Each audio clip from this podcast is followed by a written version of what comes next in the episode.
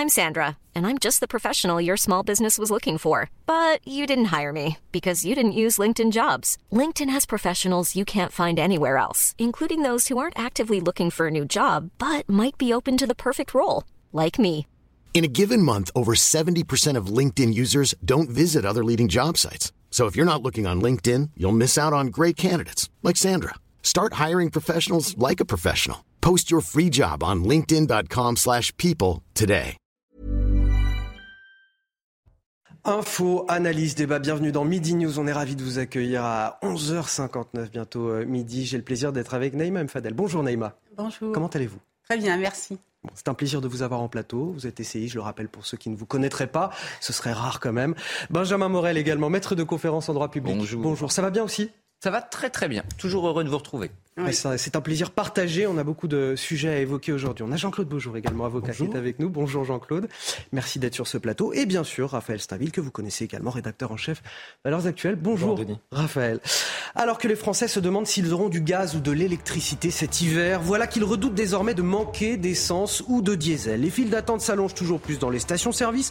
Nous serons sur place dans un instant. Mais attention, il n'y a pas de pénurie, nous dit le gouvernement, qui appelle les automobilistes à plus de civisme. Y a-t-il un manque d'essence ou un sentiment de manque d'essence Qu'importe la rhétorique de l'exécutif, aujourd'hui, beaucoup de Français risquent la panne sèche. Dans quelques minutes, le président russe Vladimir Poutine va s'exprimer en direct. Isolé sur la scène internationale, il rencontre aujourd'hui à Saint-Pétersbourg les dirigeants des pays qui sont encore dans sa sphère d'influence, la CEI, la communauté des États indépendants. Vladimir Poutine qui perd du terrain en Ukraine, peut-il nous mener à l'apocalypse nucléaire? C'est en tout cas ce qu'affirme le président américain Joe Biden, qui ne voit pas d'équivalent depuis la crise des missiles cubains en 1962. On en parlera bien évidemment sur ce plateau à partir de 12h30. Et ne manquez pas à 13h nos reportages exclusifs à Grenoble, une plongée dans les trafics des quartiers sensibles et auprès des habitants qui subissent des violences au quotidien et qui attendent évidemment l'action des pouvoirs publics. Grenoble, illustration d'une France orange mécanique, c'est une question que je pose et vous y répondrez tout à l'heure. Mais tout d'abord, c'est le journal avec vous Nelly Denac. Bonjour. Bonjour Anthony et bonjour à tous. Et à la une, le Nobel de la paix attribué conjointement au militant bélarusse Alex Belietsky, euh, à l'ONG russe Mémorial et au Centre ukrainien pour les libertés euh, civiles. Un prix hautement symbolique, évidemment, en plein conflit euh, ukrainien. Le comité qui a également appelé les autorités du Bélarus à, libérer le lauréat Alex Belietsky, jugeant toutefois ce souhait pas très réaliste. À Prague, Emmanuel Macron s'est exprimé pour la conférence de presse finale du sommet de la communauté politique européenne. Il s'est félicité d'ailleurs de l'unité des 44 euh, pays euh, représentés, affirmant qu'ils avaient euh, très clairement condamné l'agression russe et apporté leur soutien à l'Ukraine. Selon lui, des discussions d'ailleurs vont se poursuivre sur l'aide à proposer à, ce pays. Je vous propose de l'écouter. Suite au sommet informel que nous tenons, nous discuterons de ces sujets sur quelques mécanismes, mais nous travaillons en effet euh, sur plusieurs demandes, avec d'ailleurs plusieurs États membres de l'Union européenne, en particulier sur euh, de nouveaux Césars. Anthony le rappelait à l'instant à New York hier, Joe Biden a mis en garde contre un risque d'apocalypse nucléaire si la situation avec la Russie venait à s'envenimer. Pour rappel, Vladimir Poutine s'était dit prêt le 21 septembre dernier à utiliser tous les moyens de son arsenal militaire dans la lutte contre l'Occident. Le président américain a jugé qu'il ne plaisantait pas et selon lui, il faut remonter à la crise des missiles cubains pour euh, se souvenir d'un tel risque nucléaire. Enfin, à Grenoble, après les échanges de tirs meurtriers dans la nuit de mardi à, mercredi qui ont entraîné la mort d'une jeune femme, le suspect a été mis en examen et écroué. L'homme de nationalité marocaine avait été arrêté après une course-poursuite liée à un refus d'obtempérer. Euh, son état de santé était euh, considéré comme compatible avec une détention désormais. Pour Laurent Prévost, préfet de l'Isère, cela reste une situation exceptionnelle. Je vous propose de l'écouter. Il faut arriver à distinguer, c'est pas toujours facile, ce qui relève de la délinquance du quotidien, euh, celle qui euh, va concerner nos concitoyens dans, la réalité de leur vie de tous les jours, les cambriolages, euh, les, les vols, les violences. Et là, sur l'agglomération, on a plutôt une diminution. À côté de cette réalité de la grande masse, il y a euh, des faits qui sortent de l'ordinaire, qui sont parfois spectaculaires, violents, qui peuvent se finir de manière tragique comme euh, les événements de ces, derniers jours, euh, mais qui, concernent vraiment une toute petite minorité de faits, mais qui font aussi beaucoup parler d'eux. Voilà pour l'essentiel, Anthony. On se retrouve tout à l'heure pour un nouveau point sur l'actu. Ah oui, on aura le plaisir de vous retrouver à, 13h, Nelly, à, tout à l'heure. Je suis toujours avec Naïma Fadel, Benjamin Morel, Raphaël Steinville et Jean-Claude Beaujour. On va commencer avec cette crainte des Français, des Français qui, craignent déjà le manque de gaz ou, d'électricité euh, cet hiver. Voilà maintenant qu'il faut s'inquiéter pour le, carburant. Une station sur dix, une station sur dix se retrouve avec les cuves vides en France en cause, une grève des raffineries et dans le même temps, des automobilistes qui se ruent à la pompe. Les files d'attente dans certaines stations sont interminables. On rejoindra donc quelques minutes Régine Delfour qui est sur place avec Charles Pousseau. Mais tout d'abord, écoutez ce que nous dit le gouvernement, le porte-parole du gouvernement, Olivier Véran. Il n'y a pas de pénurie. Écoutez. La pénurie d'essence, c'est quand on manque de carburant sur un territoire. Là, nous avons le carburant. Par contre, il y a une grève portée par la CGT dans deux ou trois raffineries encore qui empêche l'essence disponible de sortir des raffineries pour aller vers les stations. Il y a cet effet qu'on connaît très bien en France, cet effet de panique. Dès que vous posez la question de savoir s'il y a une pénurie, tout le monde va se ruer et on voit des gens qui arrivent avec des jerrycans parce qu'ils ont, ont peur, parce qu'ils ont besoin de leur voiture pour aller travailler. Je ne juge pas, je ne critique pas, je, constate juste que cela n'est pas de nature à, nous permettre de réguler les flux. Donc pas de panique, on a de l'essence. L'essence sera à nouveau disponible dans toutes les stations-service très bientôt. Je parlais tout à l'heure en, titre et en forme de, boutade finalement d'un sentiment de pénurie plutôt qu'une pénurie euh, réelle, Raphaël Steinville. Oui, mais je, je, pense que à la fois ce que dit euh, Olivier Véran est juste, c'est-à-dire qu'on a les stocks, euh, et la réalité, c'est que ce, cette essence n'est pas disponible. C'est pas seulement une question de, de raffinerie, c'est que aussi l'État ne s'est pas décidé à libérer les stocks et, euh, et, et, à les mettre à disposition euh, des, des stations-service comme ça pourrait être.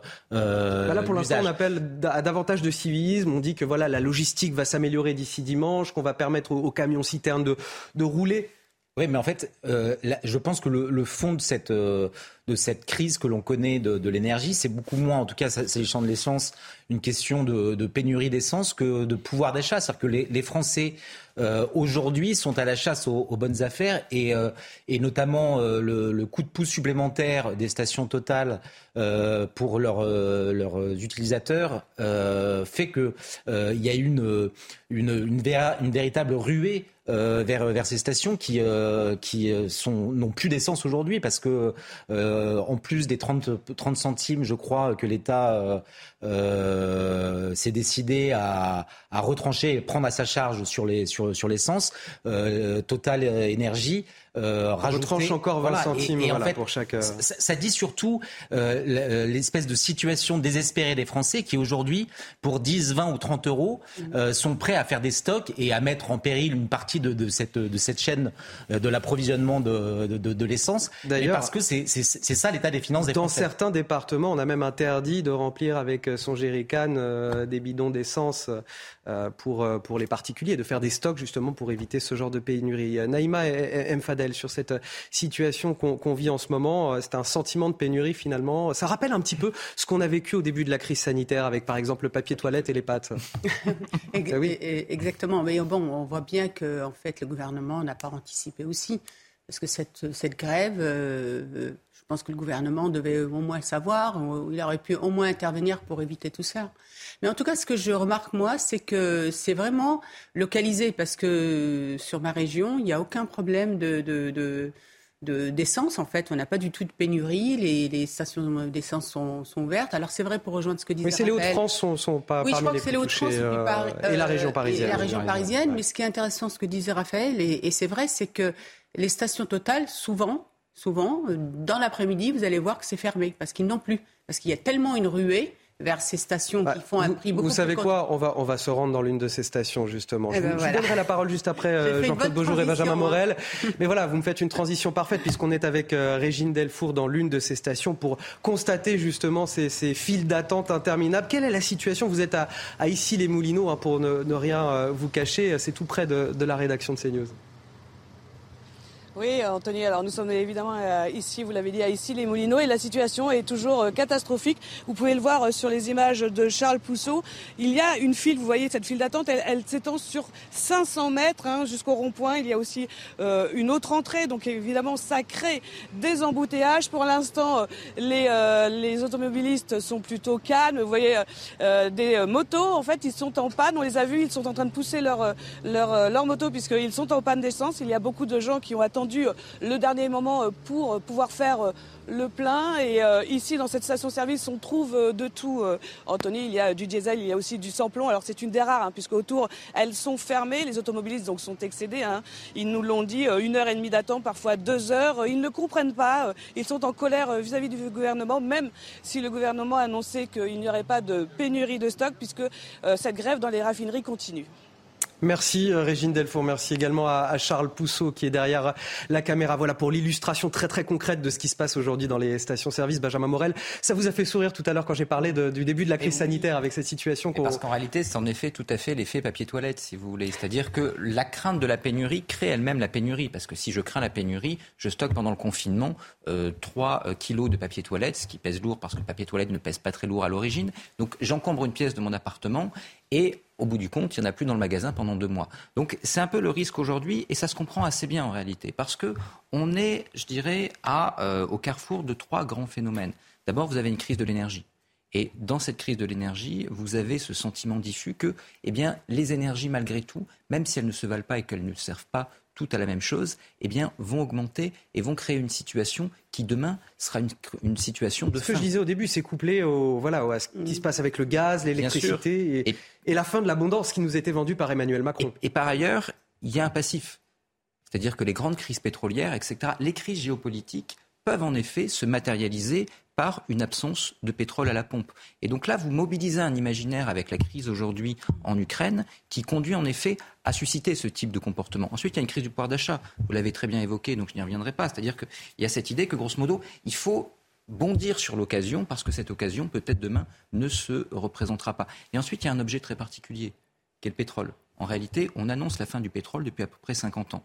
Chaque fois, on repousse la fin du pétrole. L'Agence internationale de l'énergie nous a dit qu'on atteignait un pic et que ce pic sur le pétrole conventionnel, eh bien, aujourd'hui, ne permettait pas de renouveler les stocks et que donc, à terme, on allait manquer de pétrole. Il y a quand même des versions alternatives. Aujourd'hui, vous avez notamment les sables de schiste, le pétrole bitumineux, etc. Mais ce pétrole coûte plus cher.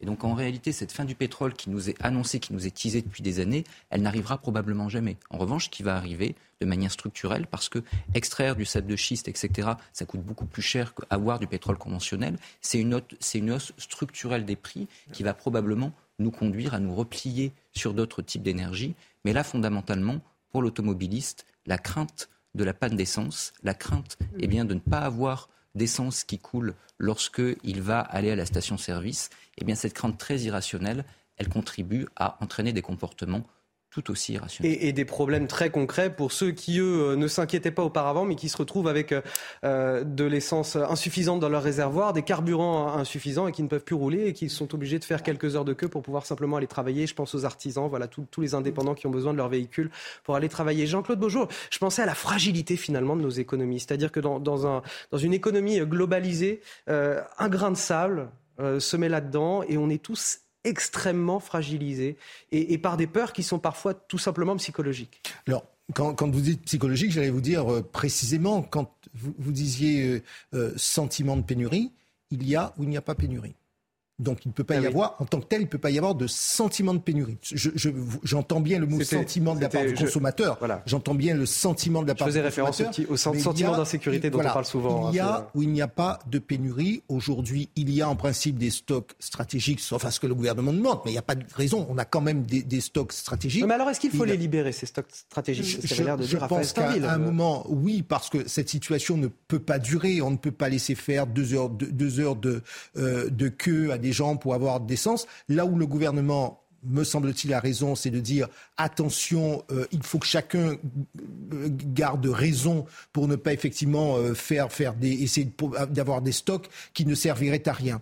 Pour, moi, il y a deux, pour répondre à votre seconde question, oui, nous avons des économies interdépendantes. Oui, on voit bien que cette, la situation en Ukraine a un impact chez nous, a un impact y compris sur le moral euh, euh, des Français, parce qu'au fond, derrière euh, cette, ce sentiment de, de pénurie et pour, pour, pour l'essence, il y a quoi? Il y a la question du pouvoir d'achat, on l'a dit. Il y a aussi une insécurité, une ambiance difficile. Et je crois que c'est là où on a, il y a un véritable, une réflexion à mener. Il y a un sentiment d'insécurité de la part de nos concitoyens. Une dernière chose, vous avez aussi dit qu'il y a une grève.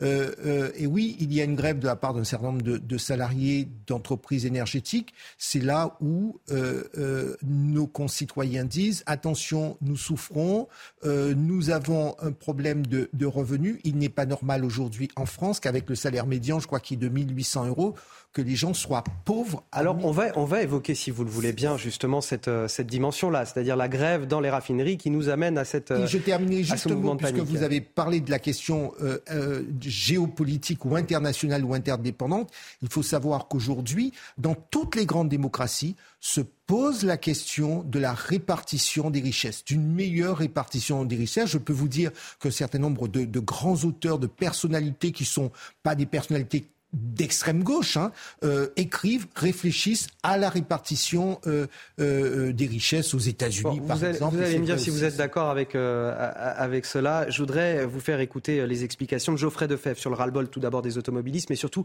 les causes de cette pénurie. Explication Geoffrey Defebvre et on réagit juste après en plateau avec vous. Depuis quelques jours, ces files d'attente sont presque devenues banales dans certaines régions. Là, ça fait trois quarts d'heure que je suis dans la file d'attente. On se dit qu'on va venir mettre de l'essence pour euh, repartir, euh, continuer sa journée de travail, mais finalement, euh, on perd quasiment 2-3 heures. Hein. Je suis en colère. Très, très en colère là. Et en plus, je fais la queue pendant 3 heures, il n'y a même pas d'essence. Un manque d'essence dans une station sur 10 en France. Ce sont les stations du groupe Total Énergie qui sont les plus touchées. Sur leurs 4200 stations en France, 3500 manquent d'un ou plusieurs carburants. Faute de réapprovisionnement, certaines stations ont dû fermer temporairement. La de 20 centimes par litre en plus des 30 centimes accordés par l'État a entraîné un afflux d'automobilistes. Sur les cinq raffineries détenues par Total Energy, trois sont toujours en grève, les salariés demandant une revalorisation de 10% de leur salaire. Dans les Hauts-de-France, où 30% des stations-service sont impactées, les préfets ont interdit la vente et l'achat de carburant dans des jerrycans. Pour faire face à cette tension, les stocks stratégiques de l'État ont été débloqués dans cette région. Répartis sur tout le territoire, ces réserves contiennent 18 millions de tonnes de pétrole et permettent de tenir environ trois mois. L'État n'exclut pas de puiser encore dans les réserves si nécessaire. Donc à l'origine de tout ça, un mouvement de grève en cours dans euh, trois des cinq raffineries Total Énergie. La CGT réclame une revalorisation salariale à hauteur de 10%, euh, le dégel des embauches et un plan massif d'investissement. Est-ce qu'ils ont raison? Bah, il faut quand même préciser qu'ils ont déjà obtenu une revalorisation salariale de 3,5%. Euh, je pense qu'un certain nombre d'entreprises, euh, de, plutôt de salariés, euh, n'ont jamais vu la couleur d'une augmentation de, leur salaire depuis des années. Alors certes, c'est particulier. Ça pose la question de la responsabilité, en tout cas, voilà, de ces, Mais je pense que la CGT a quand même une grosse responsabilité. Après, moi, je voudrais juste revenir sur ce qui a été dit précédemment quand on parlait de sentiment de pénurie. alors bien, évidemment, vous avez raison, il y a, sentiment, il y a, pénurie ou il n'y a pas pénurie, mais il se trouve qu'en politique, les sentiments sont des faits et ne pas prendre en considération bien ce, que dit, euh, ce sentiment de pénurie c'est une faute politique. Après, il y, a, une dernière chose qui vient s'ajouter euh, au problème, et on voit toutes les, limites euh, dans, les marges de manœuvre de l'État c'est que euh, quand bien même les, politiques, Emmanuel Macron et d'autres euh, dirigeants euh, de, puissance de, de, puissance occidentale voudraient faire peser sur l'OPEP soit une augmentation de, la production de pétrole, soit une limitation du, prix, en fait, ils n'ont pas la main. Donc c'est bien ça qui entraîne, notamment de, la part du consommateur, un certain nombre de réflexes en se disant c'est maintenant qu'il faut acheter parce que euh, l'argent, euh, enfin le pétrole aujourd'hui est, moins cher qu'elle ne le sera demain. Ils ont anticipé un certain nombre d'augmentations à venir et, ça produit la pénurie que, nous connaissons et, qui est atténuée en partie par, par les aides de l'État et euh, les, le, geste de Total Énergie, mais finalement qui ne fait qu'aggraver le phénomène de pénurie qu'on constate. Est-ce qu'il avait raison, Emmanuel Macron, sur cette sorte de, vision prophétique, la fin de l'abondance, le gaz, l'électricité, désormais on le voit avec voilà les complications liées au carburant. Il y a eu l'eau aussi cet été, la ressource en eau face à la sécheresse. Est-ce qu'on euh, y est à ce que nous disait Emmanuel Macron? Bah, En tout cas, ce, sentiment qu'on a décrit euh, d'insécurité lié à l'énergétique, etc., enfin au gaz, euh, à l'énergie, etc., ce sentiment, ça lui revient en fait en boomerang. Parce qu'il a créé quand même toute cette situation extrêmement anxiogène. Aujourd'hui, c'est toutes les déclarations du gouvernement. Mais il n'est pas responsable de la guerre en Ukraine non, mais plus. Attendez, euh. Euh, enfin, il est responsable aussi de, de, ce qui s'est passé avec nos centrales nucléaires. Quand même, il faisait partie du gouvernement Hollande. Un, il, a quand même, ben, il a validé quand même. Et puis surtout, moi, je voudrais vous, aussi dire une chose. Moi, j'aurais aimé vraiment que le président de la République vienne faire son mea culpa en disant on a fait une erreur, on s'excuse, on vous prie, chers Français, de nous excuser d'avoir pris mis en place des politiques qui vont à l'encontre de notre souveraineté à tous les niveaux et notamment au niveau de, l'électricité. Moi, j'aurais aimé, parce que vous voyez, si au moins il avait fait son mea culpa, en venant nous dire cela, on aurait peut-être hmm. mieux accepté les situations actuelles. Mais il ne l'a pas fait, et ils viennent nous dire après, avec cynisme, sobriété, sobriété, sobriété. Et on va même, même communiquer, et ça je rejoins ce que disait Benjamin par rapport au Covid, en nous disant, j'éteins je baisse et je décale. Non, mais il se fout de. Euh, excusez-moi. vous alliez le dire, mais ne le dites pas. On a entendu. Vous savez, moi, je travaille avec les personnes qui ont des difficultés sociales au quotidien. Bien sûr. Et je vous rejoins sur ce sentiment réel ou pas. En tout cas, les gens oui, oui, quoi qu'il arrive, il y en a, il y en a qui ont, du mal à remplir leur. Même euh, au-delà. Vous savez qu'aujourd'hui, j'ai des personnes qui me disent qu'ils ne se chauffent même plus non, mais c'est vraiment inquiétant. Ça, ils n'ont pas attendu le gouvernement, en tout cas, ils n'ont pas attendu parce qu'ils voient aussi euh, leur pouvoir euh, d'achat qui a extrêmement euh, baissé. Ils voient leurs courses qui ont la facture qui a extrêmement augmenté, et même les classes moyennes aujourd'hui qui ont des difficultés. Vous savez, vous avez des familles qui aujourd'hui s'en sortaient à peu près, qui ont des enfants en plus étudiants qui ne s'en sortent plus aujourd'hui. Benjamin Morel, on parlait de, la fin de l'abondance plus globalement. on y est? Alors moi je suis assez énervé, pas contre vous, hein, mais par cette rhétorique. J'espère bien. Et d'ailleurs, je suis tout à fait d'accord avec ce qui a été dit, avec cette, euh, cette rhétorique de la fin de l'abondance ou de euh, la sobriété. Parce qu'en réalité, elle veut rien dire. Pas parce qu'on n'est pas en effet dans un moment où, eh bien, pour des raisons diverses et variées, environnementales, économiques, etc., certains produits deviennent rares. Mais parce qu'en réalité, d'abord c'est absurde d'un point de vue écologique. Si jamais vous voulez avoir une politique écologique conséquente, il faut produire de l'énergie et il faut produire sur notre territoire. Si vous faites venir quelque chose de Chine, avec un, la politique environnementale de la Chine et deux, les transports, vous avez une politique qui est une politique absurde. Vous dites, ah, on n'émet pas de CO2, c'est merveilleux, mais vous, le faites émettre, vous en faites émettre trois fois plus en faisant venir vos produits de Chine. Donc en disant que grosso modo il va falloir être plus sobre et donc consommer au niveau national. politique décroissante en fait. Exactement. Mais c'est pas ça, c'est pas seulement ça. C'est-à-dire, c'est dire grosso modo, ben, demain il va falloir qu'en effet nous fassions d'abord des économies. Prenez les scénarios RTE sur la croissance euh, de sur le notre mix énergétique. Ils partent tous du principe qu'il va y avoir une augmentation de l'énergie du besoin d'énergie. Pourquoi? Pas parce que nous n'allons pas être vertueux, mais parce que justement, si on veut réindustrialiser et donc faire des économies de CO2, il va falloir relocaliser. Donc cette rhétorique-là, aujourd'hui, est fondamentalement contre-productive et je rejoins tout à fait ce qui a été dit. La fin de l'abondance, que veut dire Emmanuel Macron?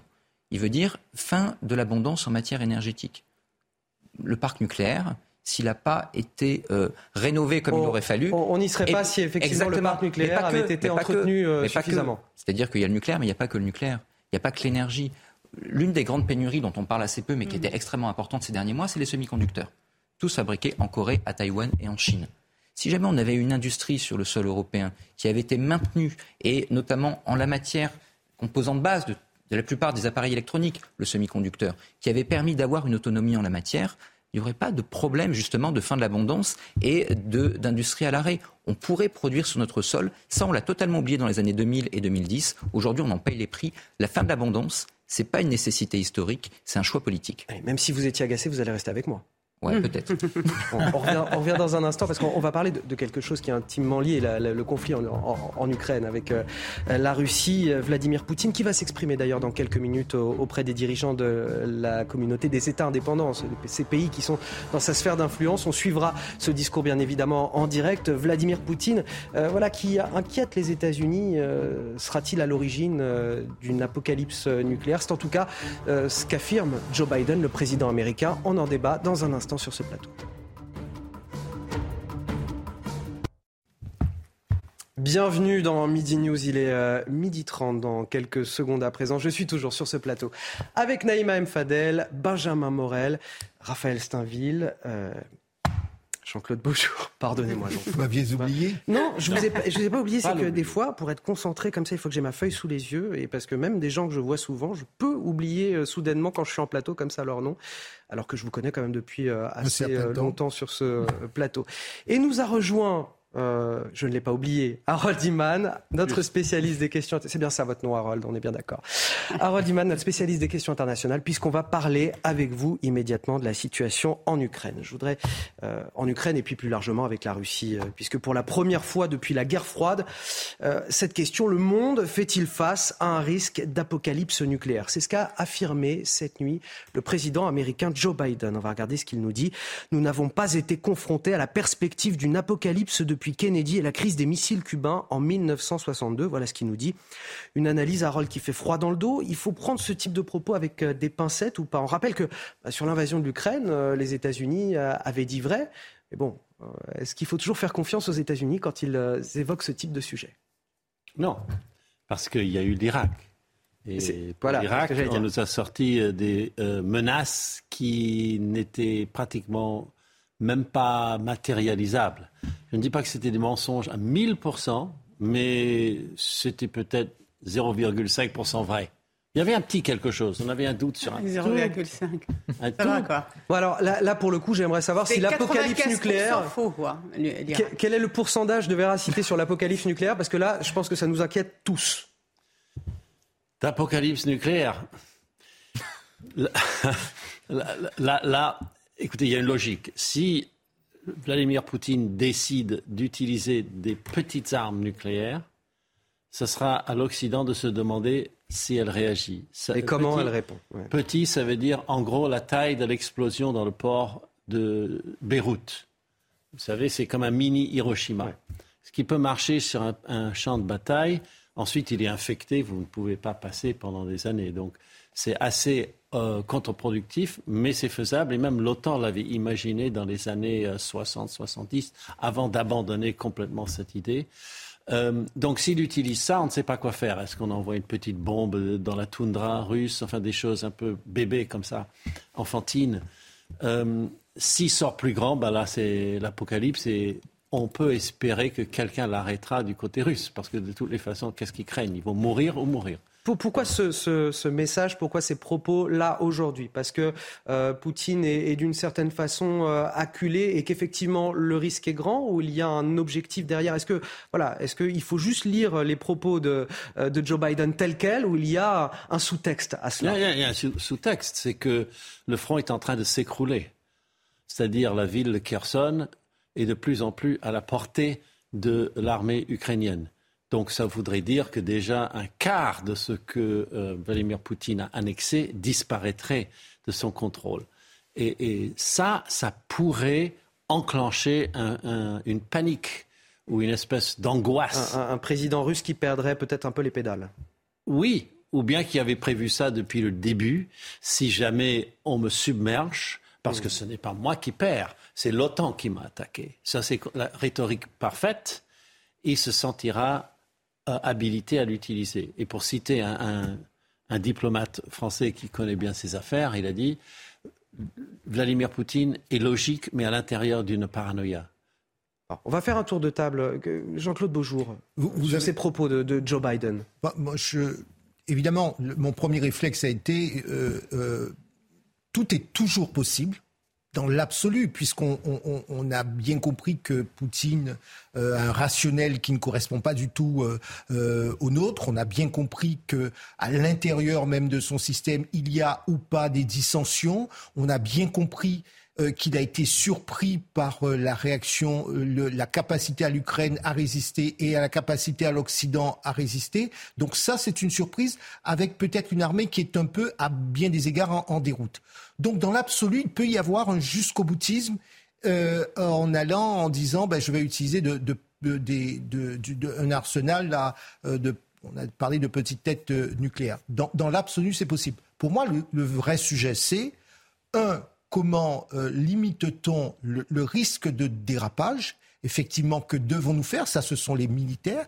Est-ce que à l'intérieur de, la Russie, de son système, il y aura encore des gens pour pouvoir dire euh, peut-être est-ce que nous n'allons pas embarquer l'ensemble du peuple russe? Parce qu'il y a aussi le, le, peuple, cette opinion publique dont on parle qu'on n'entend pas parce qu'on ne peut pas l'entendre parce qu'elle est complètement muselée. Il y a peut-être elle aussi qui n'a pas envie de cela. Troisième élément, euh, que fait la Chine? Que fait l'Inde, que fait la Turquie, chacun qui sont des gens qui, avec lesquels plus ou moins Poutine a un, minimum de contact. Est-ce que nous allons être euh, suffisamment forts, puissants, est-ce qu'on va arriver à lui, faire entendre raison euh, et dire euh, surtout pas un, dérapage nucléaire? Donc voilà, moi je pense que c'est plutôt Comment aujourd'hui limiter, éviter? Parce que dans l'absolu, il, peut, il peut. Euh, alors, est-ce que il, s'adresse à, nous, Joe Biden, euh, à l'opinion publique internationale, ou il s'adresse à Vladimir Poutine pour le mettre en garde? il y, a, les trois. Il y a les trois. Je pense que la première chose, il s'adresse à Poutine en disant n'oubliez pas que nous aussi nous pouvons avoir des réactions, donc attention à la désescalade. Il s'adresse aussi à la, communauté internationale en disant, mais sans, sans être très précis, parce que vous savez, il a dit, euh, en fonction des armes, nous verrons comment réagir. Et c'est normal qu'on ne puisse pas dire on réagira, on va pas jusque dans le détail. Et la troisième chose, Joe Biden a besoin aussi du soutien de son, euh, de son opinion publique, parce que je vous rappelle que euh, vient de dégager, dégager je parle sous le contrôle d'Harold, 625 ou 650 millions de dollars de, de nouveaux. Euh, il doit pouvoir justifier tout cela. Il est aussi en période électorale. Euh, ça, c'est aussi une donnée qu'on ne peut pas exclure. Mmh. Et donc, euh, il y a tout un argumentaire. Je suis pas en train de dire que c'est faux. Attention, je suis en train de dire que c'est d'autant plus l'occasion de, d'envoyer des messages à tout le monde en disant soutenez-moi euh, parce que c'est, nous faisons la bonne chose. Dernier point. Euh, il ne faut pas oublier que quoi qu'on en fasse, on ne veut pas être co-belligérant. Donc il faut pouvoir dire qu'en réalité, ah si nous réagissons, mais, euh, ça, ça, veut dire qu'on est pieds et poings liés et qu'on ne peut pas réagir à une attaque nucléaire de Vladimir Poutine au risque euh, de, générer une apocalypse nucléaire. Ça pourrait justifier le moment venu telle ou telle décision parce que la co c'est tout le système euh, hmm. qui, est, qui, est, mis en cause, mais il faut pouvoir dire, ben nous l'avons fait parce que contraint. Nous n'avons fait que réagir à une attaque, à une menace, etc. Enfin, s'il y a co-belligérance, malheureusement, je crains qu'en effet, là, on marche vers l'apocalypse. C'est-à-dire que si jamais demain, ne serait-ce qu'un tir, ça m'a parlé de bombes nucléaires, si demain un Américain tire sur un Russe ou vice-versa, on rentre dans une logique qui, en effet, est une logique à la Sarajevo. Et là, il y a un vrai, vrai danger. En réalité, derrière ce, ce constat, voilà, le, début de la Première Guerre mondiale. Donc, euh, sans euh, aller dans des scénarios aussi compliqués et aussi dangereux, je suis quand même relativement optimiste par rapport à votre question. Tout bêtement parce qu'aujourd'hui, vous avez deux acteurs qui ont un rapport assez irrationnel parce qu'ils sont dans le conflit même. Vous écoutez d'un côté Zelensky qui explique qu'il faut faire des frappes nucléaires préventives sur la Russie et de l'autre, la Russie, notamment Kadyrov. Il n'a pas utilisé le mot nucléaire. Juste pour nous faire un tout petit peu moins. Oui, d'accord. Je pensais que c'était quand même nucléaire, mais de toute façon, ça revient un petit peu au même. Il a dit frappe préventive et il a même, il s'est même défendu. Il a dit qu'il avait employé le mauvais terme, je crois. Euh, bon, dans tous les cas, on est. Et que c'était des sanctions qu'il voulait dire. Voilà, il s'est un peu rattrapé comme ça en disant c'était. Dans tous les cas, on est dans des logiques qui sont des logiques maximalistes. C'est-à-dire qu'il s'agit d'un côté d'emporter la guerre de manière totale d'un côté et de l'autre. Mais derrière Moscou, il y a quand même Pékin, dont aujourd'hui la Russie a besoin pour tenir, euh, je dirais, économiquement et politiquement. Derrière Kiev, il y a Washington. Or, là où on peut être relativement optimiste, c'est que jusqu'à présent, et à Pékin et à Washington, derrière les grandes envolées lyriques parfois de Joe Biden, il y a malgré tout une forme de rationalité dans le conflit. Mm. C'est-à-dire que jusqu'à présent, je dirais que les deux grandes puissances de demain sont des puissances qui encore ont un rapport très rationnel, très réaliste aux relations internationales. Il faut dire Kissinger, pour arriver à éviter qu'une guerre froide, voire même chaude, dégénère en conflit mondial, il faut respecter une règle. Il faut que les intérêts vitaux d'un État, d'une puissance, ne soient pas tout à fait mis en cause. Or, le problème actuellement, c'est que si jamais Vladimir Poutine a le sentiment de perdre totalement cette guerre, eh bien, c'est le régime en lui-même qui risque de s'effondrer. Donc on ne sortira de cette affaire que par une négociation qui permettra malgré tout à Vladimir Poutine de dire regardez, j'ai peut-être gagné l'annexion de manière structurelle de la Crimée, même si j'ai perdu le reste, mais au moins, etc. Je ne sais pas exactement quelle peut être la voie de négociation, mais en tout cas, les visions maximalistes qui aujourd'hui sont développées à Moscou et à Kiev ne peuvent pas permettre de résoudre le conflit. Et en effet, il va falloir se tourner là-dessus, vers Washington et vers Pékin. J'ai peur que malgré tout, là-dessus, l'Europe et la France soient un peu hors jeu. Vladimir Poutine qui ne plaisante pas lorsqu'il évoque l'usage du nucléaire tactique, surtout que son armée est très peu performante. C'est ce que nous dit aussi le président américain euh, Joe Biden. C'est vrai que sur le terrain, la, la, situation est plutôt compliquée pour Moscou. L'Ukraine est à l'offensive sur tous les fronts. Elle a repris l'essentiel de la région de, de Kharkiv dans le nord-est. Cela s'est accéléré encore ces derniers jours avec 500 km de territoire repris du côté de Kherson, selon Volodymyr Zelensky. Et ça, on va en discuter aussi avec euh, Harold Iman. Mais on va faire tout d'abord le point sur la situation avec Maxime Lavandier et on commence cela avec vous, euh, Harold, dans quelques instants. Écoutez. Depuis des mois, ces soldats ukrainiens vivent dans des trous, essuyant des bombardements russes sur un front figé. Comme Léonide, Victor, Bogdan ou encore Yaroslav, de nombreux Ukrainiens sont postés le long du front. Eux se trouvent depuis cet été en deuxième ligne, dans la région de Mykolaiv. Leurs quotidiens se suivent et se ressemblent, faits d'attente et dans des conditions difficiles. Mais depuis l'annonce de la contre-offensive fin août et les territoires reconquis par les Ukrainiens, l'état d'esprit a changé.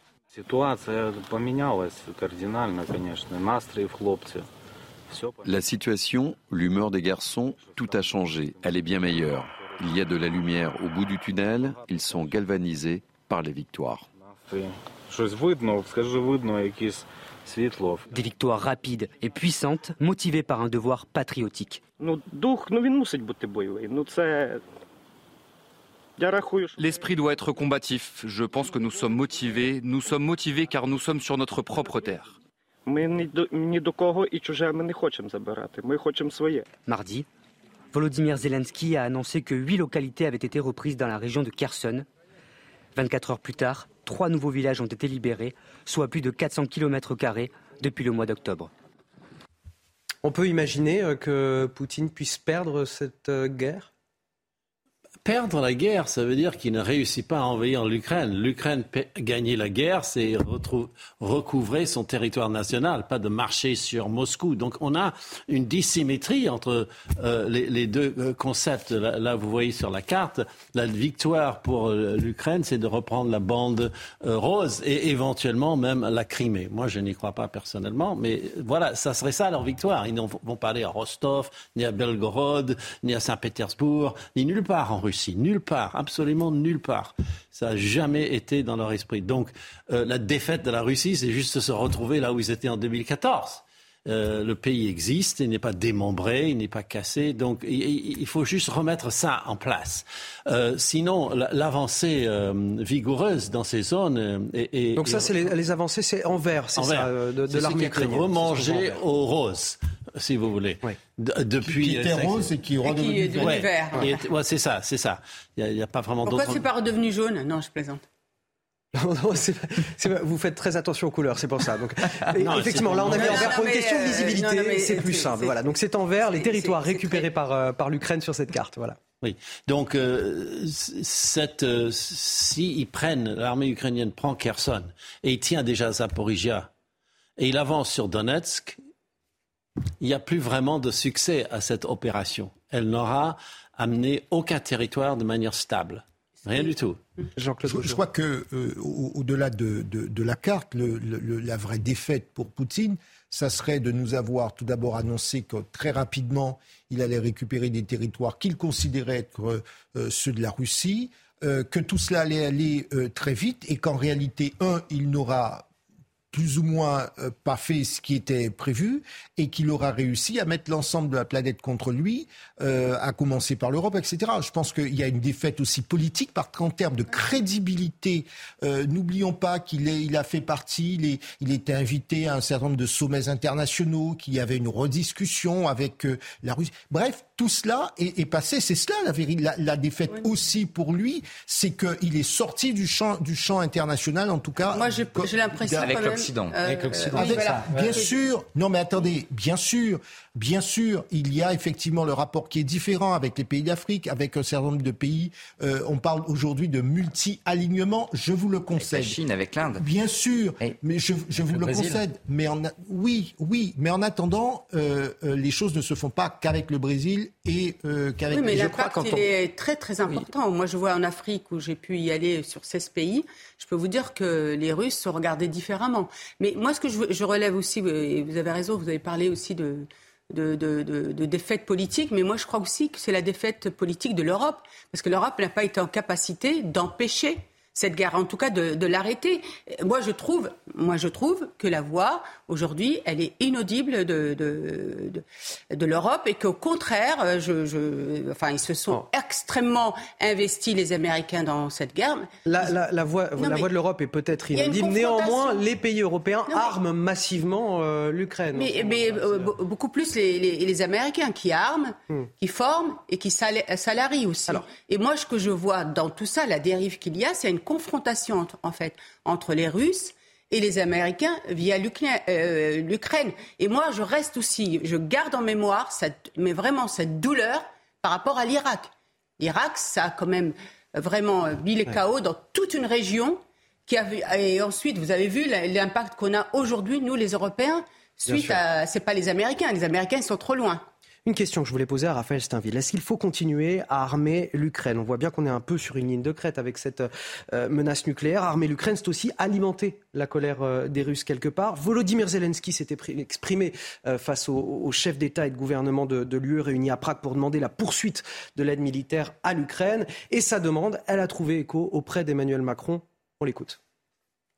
Suite au sommet informel que nous tenons, nous discuterons de ces sujets sur quelques mécanismes, mais nous travaillons en effet euh, sur plusieurs demandes, avec d'ailleurs plusieurs États membres de l'Union européenne, en particulier sur euh, de nouveaux Césars. Voilà, Paris qui envisage de fournir 12 canons César supplémentaires prélevés sur une commande destinée au Danemark. Euh, oui, c'est une question intéressante parce que euh, je crois qu'il y, a tout dernièrement, Harold me le confirmera, mais je crois que c'était l'ambassadeur de, France à, Moscou qui a été convoqué. Euh, Exactement, c'était c'était la, question que j'allais vous poser dans la foulée. Voilà, Pierre Lévy qui a été convoqué ce jeudi. On, voit que il a dû recevoir une soufflante certainement du Kremlin. oui, on, voit qu'en assumant de, de, plus en plus et cette cette aide militaire et le fait de, nommer en plus l'armement que l'on livre à à, l'Ukraine, euh, ça, ça, nous, ça, nous, ça, nous, oui, ça nous lie de plus en plus à ce conflit et avec l'Ukraine au point que euh, certains pourraient considérer qu'on est quasiment euh, co-belligérant. Et je pense que c'est là-dessus que Vladimir Poutine joue pour nous faire, pour nous faire la leçon. Mais ce, qui est, ce qui est intéressant dans, dans ce que l'on voit, c'est que effectivement, on est dans une guerre de civilisation et le jeu de Vladimir Poutine aujourd'hui, c'est vraiment, on le voit à travers ses discours, euh, quand il, quand il s'élève finalement le, le, cette, cette nouvelle multipolarisation du monde, euh, qui a un discours de plus en plus tiers-mondisant, euh, c'est vraiment pour, euh, d'un côté, euh, mettre, euh, faire un bloc occidental et de l'autre, essayer de maintenir et de, de renforcer finalement ces, ces, puissances émergentes qui, qui contestent le, le, à l'Occident le, le, droit d'avoir une sorte d'hégémonie sur le monde. Et donc c'est ça tous les ressorts, en tout cas, de, de Vladimir Poutine, qui aura peut-être perdu sur le terrain, mais euh, essaye de défendre un, nouveau monde euh, plus, euh, plus multipolarisé. Harold Iman, une dernière question sur une question d'interprétation sur cette convocation de l'ambassadeur français, donc Pierre Pierre Lévy, au Kremlin. On imagine la colère, les intimidations du Kremlin face non, je sais pas. moi, j'imagine, j'imagine que voilà, la réunion n'a pas dû être ça va être très, très apaisée. Ça va vraiment être très poli. Non, c'est très poli. Normalement. Et, et, alors, ma question, c'est qu'est-ce que ça nous dit de la situation surtout?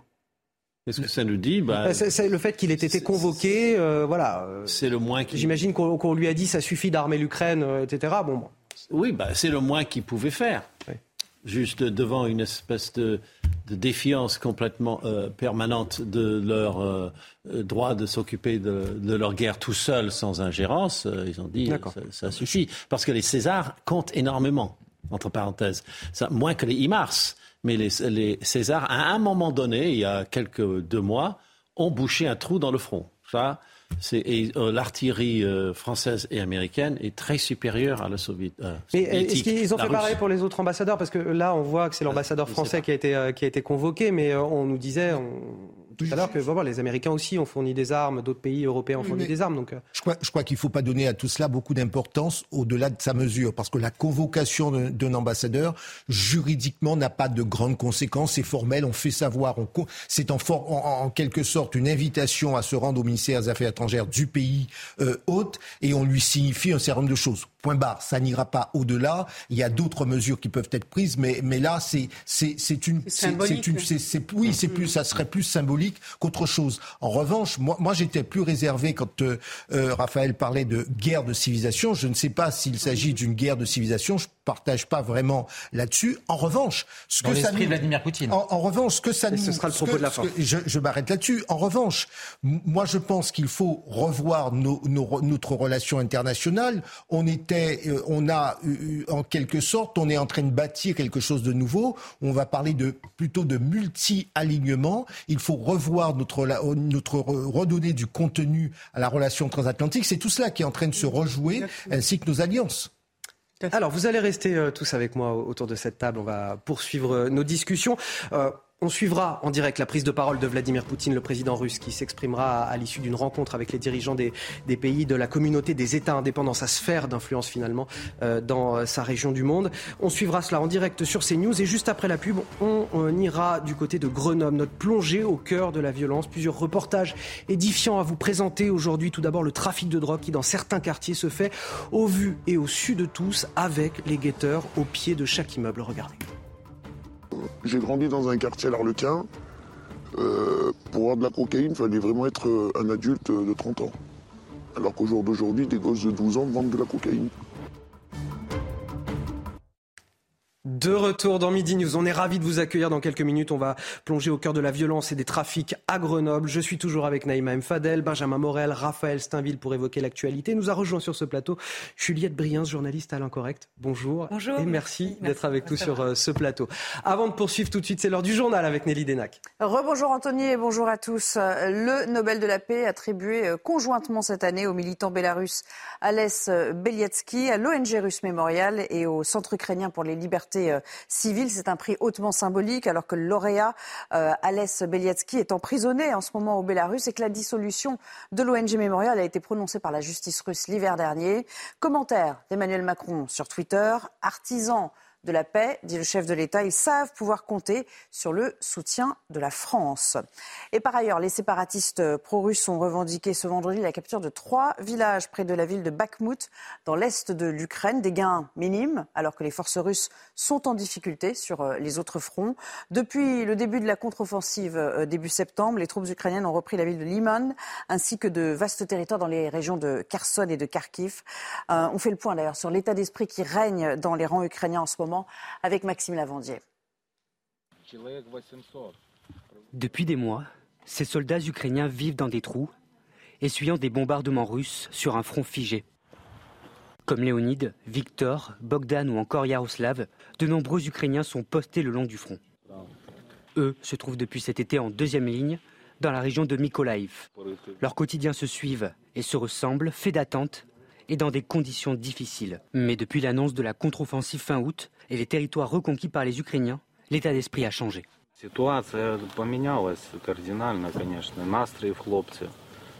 La situation, l'humeur des garçons, tout a changé. Elle est bien meilleure. Il y a de la lumière au bout du tunnel. Ils sont galvanisés par les victoires. Des victoires rapides et puissantes, motivées par un devoir patriotique. L'esprit doit être combatif. Je pense que nous sommes motivés. Nous sommes motivés car nous sommes sur notre propre terre. Mardi, Volodymyr Zelensky a annoncé que huit localités avaient été reprises dans la région de Kherson. 24 heures plus tard, trois nouveaux villages ont été libérés, soit plus de 400 km depuis le mois d'octobre. Plus près de nous, le gouvernement euh, enjoint ce matin Total Énergie à mettre fin aux mouvements euh, sociaux qui provoquent depuis une semaine euh, des pénuries de carburant. Pour Olivier Grégoire, les entreprises concernées doivent considérer les demandes d'augmentation de salaire. La ministre qui indique par ailleurs qu'il faudra peut-être puiser dans les stratégiques pour couvrir la demande à venir. Je vous propose de l'écouter. À peu près 15% des stations ont des problèmes d'approvisionnement au moment où on se parle. Pourquoi? Deux raisons. On a euh, plusieurs points de, raffinerie où il y a des grèves. Pourquoi ces grèves? Parce qu'ils demandent une augmentation de salaire, j'y reviendrai.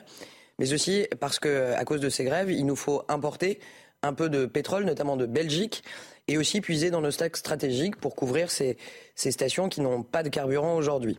On va tenter de voir ce qui se passe concrètement dans les stations-service en ce euh, vendredi. Bonjour Régine Delfour, vous êtes euh, dans une station essence à Issy-les-Moulineaux. Est-ce que c'est toujours aussi compliqué en cette fin de semaine? Oui, bonjour Nelly. Eh ben, évidemment, c'est ici, c'est encore très compliqué. Vous allez le voir sur les images de Charles Pousseau. Cette file d'embouteillage, elle s'étend sur plusieurs mètres. On est à, au moins 600 mètres. Alors, euh, les gens euh, nous disent, les conducteurs euh, attendent depuis plus de deux heures. Ils sont assez excédés, je dois vous le dire, Nelly. On a vu évidemment aussi des gens arriver avec des jerrycans. Alors, il y a des automobilistes qui essayent de contourner la file, donc ça crée des tensions. Le ton est monté tout à l'heure entre des automobilistes. Ils ne comprennent pas en fait, Nelly, euh, pourquoi euh, le gouvernement euh, ne fait rien. Ils sont assez en colère. Ils ne sont pas non plus confiants quand le gouvernement parle qu'il n'y aura pas de pénurie, pas de rupture de stock. ils viennent ici parce qu'ils se demandent. Ils ont beaucoup, la plupart ont attendu la dernière minute hein, pour refaire le plein. Et là, la situation empire. ils sont assez préoccupés. Merci beaucoup, Régine, pour ce point de, situation. Voilà pour l'essentiel. Dans un instant, place au débat en compagnie d'Anthony et ses invités à nouveau. Mais avant cela, la chronique sport. Regardez CNews Chronique Sport avec Colissimo Facilité, la solution d'affranchissement en ligne dédiée aux professionnels pour simplifier les envois et suivi de colis.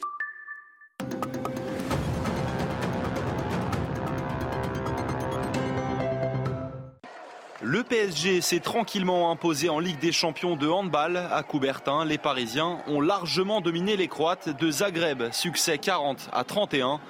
Camille Sipchak, meilleur marqueur de la rencontre avec 10 buts. Troisième succès en quatre matchs pour le PSG, deuxième du groupe A, derrière Veszprem, contre qui Paris avait perdu lors de la première journée. C'était CNews Chronique Sport avec Colissimo Facilité, la solution d'affranchissement en ligne dédiée aux professionnels pour simplifier les envois et suivi de colis. On vous représente euh, aujourd'hui deux reportages, deux enquêtes édifiantes effectuées par nos équipes à, Grenoble. Une plongée au cœur de la violence et des trafics. Tout d'abord, le trafic de drogue euh, à Grenoble, qui dans certains quartiers se, fait au vu et au su de tous. Les guetteurs, on les trouve au, pied de chaque immeuble. Nous sommes allés dans la cité de l'Arlequin, où une habitante s'est confiée à nos équipes. Euh, elle nous décrit son quotidien. Son témoignage a été recueilli par Jeanne Cancard et Olivier Gangloff. Et le récit est signé Clémence Barbier. J'ai grandi dans un quartier à l'Arlequin. Euh, pour avoir de la cocaïne, il fallait vraiment être euh, un adulte de 30 ans. Alors qu'au jour d'aujourd'hui, des gosses de 12 ans vendent de la cocaïne. Nour nous ouvre les portes de ce quartier sensible de Grenoble, en proie au trafic de drogue. Au pied de chaque immeuble, un jeune guette l'arrivée de la police. La prison, c'est loin Oui, mais quand on est guetteur, on reste à la prison. Jamais. Ça, c'est faux, c'est un a priori. Bah, dites-moi, t'enfreins quelle loi j'ai fait ça depuis que j'ai toute ma vie. Je connais tout par cœur aux enfants quelle loi. Ce jeune homme connaît bien les rouages de la justice et semble prendre le trafic de drogue pour un jeu. Puis il y a les jeunes qui viennent tous les matins sur les points de deal pour postuler. Pour postuler, c'est la nouvelle mission locale. Et puis après, vous faites un essai. Voilà, sur 3-4 heures, et puis vous payer, euh, admettons, 10 euros de l'heure. Parfois, les trafiquants gagnent beaucoup plus, comme nous l'affirme ce dealer d'une commune voisine. Je gagne 200, 300 euros par jour. Donc vous faites vos calculs à la fin du mois, ça va vite. Un trafic qui génère beaucoup de violence. La violence, elle est montée crescendo, bah, comme des tirs, comme des, des, fusillades. Euh, oui, oui, j'en ai, j'ai assisté euh, malheureusement euh, à ça depuis très très longtemps. Le fils de Nour est tombé lui aussi dans le trafic de drogue pendant le confinement. Il était guetteur. Aujourd'hui, il est incarcéré pour outrage et rébellion. Naïma Fadel, vous entendez ce que nous dit cette euh, habitante euh, du quartier de la cité de l'Arlequin, euh, des gosses de 12 ans qui vendent de la cocaïne. Auparavant, c'était 30 ans. On a un âge de la délinquance qui s'est considérablement rajeuni. On a des, mineurs, de très jeunes mineurs qui vendent de la drogue désormais. Oui, oui, depuis environ une quinzaine d'années maintenant, c'est des très très jeunes qui sont utilisés pour le chauffe, c'est-à-dire le, le, guet, pour le mulet, pour être mulet aussi, pour transporter la drogue. On a aussi des gamins de 9-10 ans, hein, qui, euh, moi je l'ai vu à Mantes-la-Jolie. Effectivement, on a, on a toute une économie qui, qui se décline à, tous les niveaux. On a aussi des mères euh, qui, euh, qui font nourrice hein, pour garder pour garder le, stock, euh, si je puis m'exprimer ainsi, c'est on a des gamins qui sont déscolarisés dès 12-13 ans aujourd'hui. On a une, forte proportion de jeunes dans les quartiers populaires qui sont déscolarisés parce que justement ils ne font que ça. Et ils vivent de ça et euh, souvent ils fument eux-mêmes parce qu'il faut savoir aussi que souvent ces gamins-là, on leur donne aussi du cannabis à fumer pour aussi euh, qu'ils créent, une, dépendance. On a, euh, on a aujourd'hui une minorité de familles, c'est des familles entières, hein, des familles entières, euh, et puis des jeunes qui sont enrôlés sans que les parents les sachent. Donc c'est aussi mm. la question et la place, encore une fois, je le dis souvent, de la place et du rôle. La responsabilité des parents. La responsabilité des parents. On a aussi des jeunes, mais vraiment que j'ai pu voir, moi, qui préparent des sandwichs, qui vont faire les courses pour ceux qui font les gays, qui sont assis, qui font les gays, qui font leurs courses, qui leur amènent leurs sandwichs, euh, leurs boissons. C'est des, des, jeunes, c'est des très jeunes. Vous avez aussi des jeunes dans ces quartiers-là, des enfants qui vont, euh, qui font le guet pour alerter quand la police arrive. On a une réalité terrible, réalité. Et moi, je vois euh, des gamins en fait qui sont sacrifiés parce que c'est fini. Vous avez vu, c'est pour ça que souvent je dis il faut identifier très tôt, il faut absolument contraindre les familles à s'occuper de leurs enfants, il faut aussi pénalement poursuivre les parents parce qu'en fait, on en fait après des gros dealers. Voyez c'est-à-dire que ça commence très tôt et après on en fait des gros dealers. Et les quartiers, effectivement, sont aussi, enfin les habitants, la majorité aussi de ces habitants, sont tenus par cette mafia qui les empêche de vivre euh, paisiblement. Et puis, vous savez, moi j'ai des familles qui me disaient, on n'arrive plus à éduquer nos enfants, c'est la rue qui les éduque. C'est la rue qui les éduque. Et quand vous avez beaucoup de familles aussi monoparentales dans ces quartiers, qui ne sont pas forcément des vraies familles monoparentales, parce que vous avez aussi des familles polygames dans, ces quartiers où des mamans euh, vivent, euh, deux, trois mamans dans un appartement, et donc il faut voir aussi les conditions parfois, donc les enfants vivent dans, euh, vivent dans la rue. Vous savez, c'est ça qu'il faut prendre dans sa globalité, parce qu'aujourd'hui, moi, je n'arrête pas de le dire. ce qui est très, intéressant dans ce que vous nous dites euh, aujourd'hui, c'est que là, on a pris une illustration, c'est celle de Grenoble. On a envoyé nos équipes en, enquêter et on a cette, cette photographie à l'instant T de, de quartiers difficiles à Grenoble. Et je parle avec vous et vous me dites tout de suite, mais en fait, cette situation-là, on la retrouve un peu partout en France dans les quartiers difficiles. C'est pas c'est pas seulement Grenoble, c'est pas, pas un fait divers, c'est un phénomène. La seule différence, c'est que euh, Marseille, Grenoble, vous allez avoir des règlements de compte. Euh, vous avez des, gens qui meurent, euh, enfin, qui sont tués. Dans d'autres villes, moi j'ai travaillé à Trappes, j'ai travaillé à euh, Mantes-la-Jolie, Chanteloup-les-Vignes. Donc il n'y a, pas, ça, ça se régule. C'est-à-dire on n'en arrive pas à, ce que des jeunes se tirent dessus ou qu'il y ait des règlements de compte. Il y a quand même une particularité à Grenoble, c'est-à-dire que effectivement vous avez fait une plongée, une immersion euh, dans la cité de, de l'Arlequin, et, il y a quelques autres cités comme ça qui sont très connues, la Tessière, euh, Mistral euh, à Grenoble. mais la vérité, c'est que ces trafics se sont étendus à l'ensemble de la ville de Grenoble. c'est-à-dire que le centre-ville de Grenoble aujourd'hui, moi j'y suis allé à, plusieurs reprises ces dernières années, le centre-ville de Grenoble aujourd'hui est considéré par beaucoup comme un prolongement des cités. donc on, on, peut s'attacher à décrire le, par le menu le quotidien de ces cités, comment elle est euh, organisée et comment finalement un autre droit euh, euh, est venu remplacer le, droit courant avec finalement des, gamins qui, ils le disent eux-mêmes, ont même pas l'impression d'être dans l'illégalité parce que c'est c'est leur, leur le, le, cocon dans lequel ils ont grandi. Mais cette réalité, elle s'est étendue à tout Grenoble. Euh, les syndicats policiers vous décrivent Grenoble comme, euh, comme euh, une nouvelle Chicago à la française. moi, ça me, fait, ça me fait sourire parce que crois que c'était en 2016, c'était le, le, slogan de campagne de, euh, et en tout cas il l'avait euh, affiché sur tous les murs de la, de, de, de la ville, c'était euh, Grenoble, métropole apaisée. Aujourd'hui, pourquoi Grenoble particulièrement là? Ben, Grenoble, parce que pourquoi, en fait, certes, les, les pouvoirs publics et l'État ont une responsabilité, mais le, le, maire également a une, a une responsabilité. Lorsque vous faites le choix de supprimer, notamment dans le centre-ville, ou en tout cas de, de, de ne pas financer... Vous parlez du maire écologiste Éric Piolle. Éric Piolle, vous supprimez les, les les, caméras de vidéosurveillance ou vous ne les entretenez pas, euh, ça, ça, ça, permet à un certain nombre de, de personnes de, de, de, faire prospérer euh, leur, euh, leur trafic sans crainte d'être inquiétés par, par, les, par la police. Juliette Briens, vous aviez l'air de, bien connaître la, la, thématique aussi. Oui, bah moi je suis savoyarde, donc euh, Grenoble, voilà. Je viens de Chambéry et je sais que depuis que je suis toute petite, hmm. on m'a toujours parlé de Grenoble. Grenoble, c'est craignos, donc ça fait des années qu'on parle de, des problèmes de, de, délinquance, de trafic de drogue à Grenoble. Vous avez avez raison, on l'a même surnommée la Chicago française, c'est pour vous dire. Et euh, vous avez euh, raison également quand vous dites que, euh, vous savez, on, a beaucoup parlé des territoires perdus de la République. Quand on parlait de ces territoires-là, on parlait souvent de quartiers bien définis, bien précis. Là, vous avez raison, avec Grenoble, c'est la preuve que justement ces territoires s'étendent. Et pourquoi ce sont des territoires perdus à la République? C'est parce que ce sont des États dans des États. Ce sont des États qui ont leur propre économie. Ici, le trafic de drogue, qui d'ailleurs génère euh, des, sommes euh, absolument folles. On a des gamins de 20 à 25 ans ici euh, qui, qui, sont capables de brasser des millions comme il y a eu un grand renoncement et un manque de courage des politiques depuis des années, cette économie parallèle, cette économie de, de, cet État dans un État, elle n'a fait que se développer. Et comme toute économie qui se développe, elle a besoin de main-d'œuvre. C'est pour ça qu'aujourd'hui, on retrouve des enfants de 10, 12 ans, toujours plus jeunes, à dealer de la drogue. C'est parce qu'il y a un besoin réel de main-d'œuvre. Ces États dans les États, ils ont également des moyens, des moyens de défense. Ce sont des, les armes, les armes illégales. Le plus connu, c'est la Kalachnikov. Et j'irai même plus loin en disant qu'ils ont également leur propre ordre moral euh, grâce euh, à l'omniprésence de l'islam euh, dans ces quartiers-là. Et pourquoi on en est arrivé là? C'est que je, vous parlais d'un manque énorme de courage, un grand renoncement. C'est parce que Malheureusement, ces trafics de drogue-là, euh, bon, on voit qu'il y a des fusillades, il y a, il y a, il y a de l'insécurité, mais ils garantissent quand même une certaine sorte d'ordre et de sécurité, même si ça peut paraître de fou de dire ça.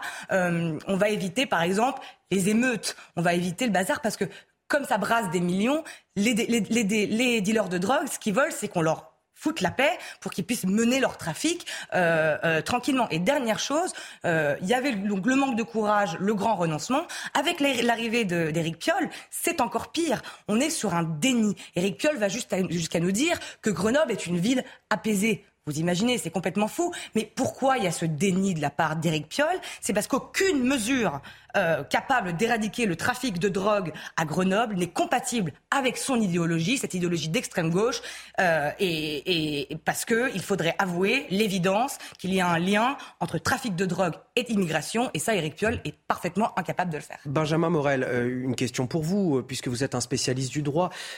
on entend dans ce reportage les témoins nous dire les jeunes connaissent les rouages de la justice et prennent cela pour un jeu. En fait, ils savent très bien ce qu'ils risquent et ce qu'ils ne risquent pas.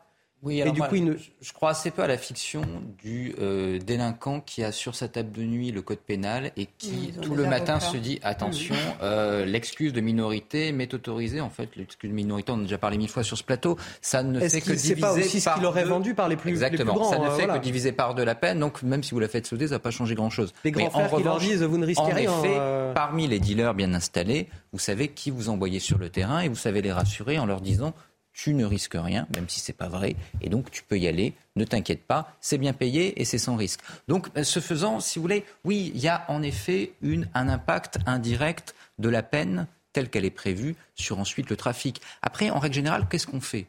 On dit, bah, c'est que les peines ne sont pas assez élevées. Peut-être. Le problème, c'est qu'elles ne sont pas appliquées.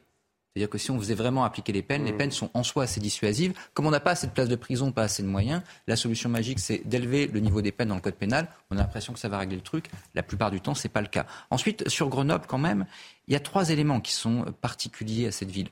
D'abord, c'est une plaque tournante traditionnelle du trafic de drogue.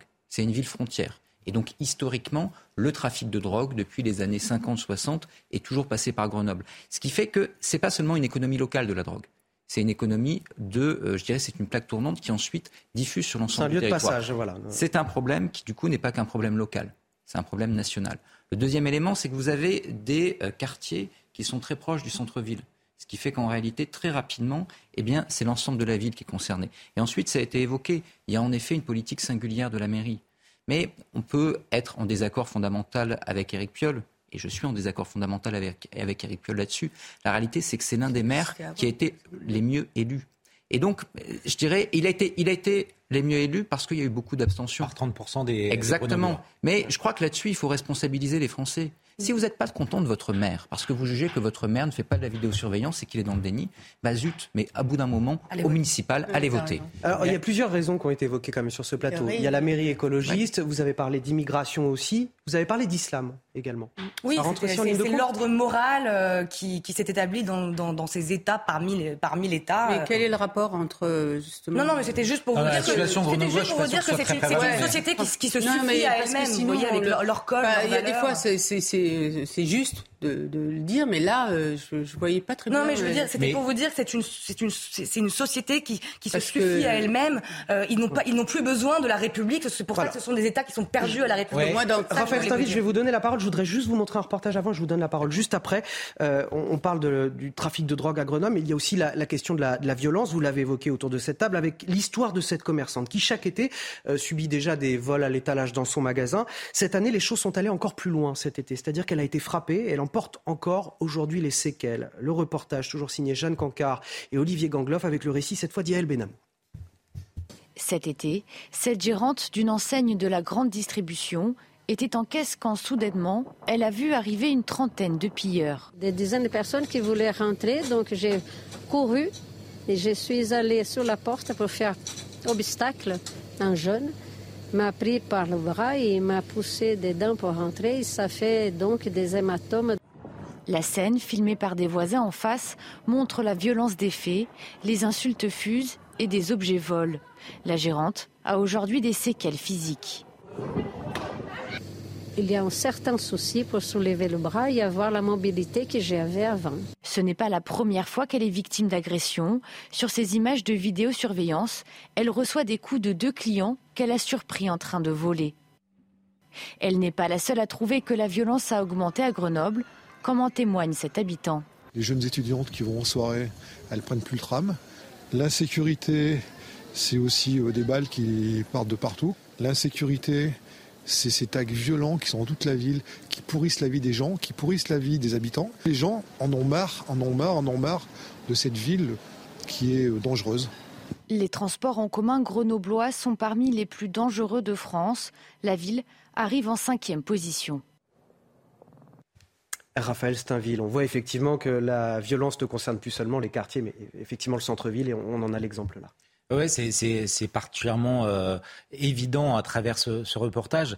Euh, moi, ce qui me frappe, c'est que dans le parcours criminel de, de, ces, de ces gamins qui commencent très tôt, qui, on, on le disait tout à l'heure, euh, sont chauffeurs à 9, 10 ou 12 ans, finalement, le, le certes, ils connaissent peut-être pas forcément le code civil, mais la prison, ils l'ont parfaitement intégré dans leur écosystème. C'est quasiment leur, la légion d'honneur pour, pour, pour, eux que, que d'aller faire un séjour en prison. C'est une sorte de rite initiatique, c'est ça qui leur permet même de, de, franchir des stades et de gagner euh, euh dans, dans, des galons et en respectabilité dans les quartiers, dans cet ordre Exactement. si particulier dans les quartiers. Et, et là, euh, s'agissant de la violence, puisqu'on est, euh, c'est autre chose, même si ça peut être lié avec le trafic de drogue, le poids de l'immigration dans dans cette délinquance, elle est aussi très prégnante à Grenoble. Le dernier exemple en date, c'est cet individu qui tirait sur les forces de l'ordre et qui a vu sa compagne qui l'accompagnait dans sa voiture qui était abattue. C'était un multirécidiviste c'était une star Depuis des, condamnations.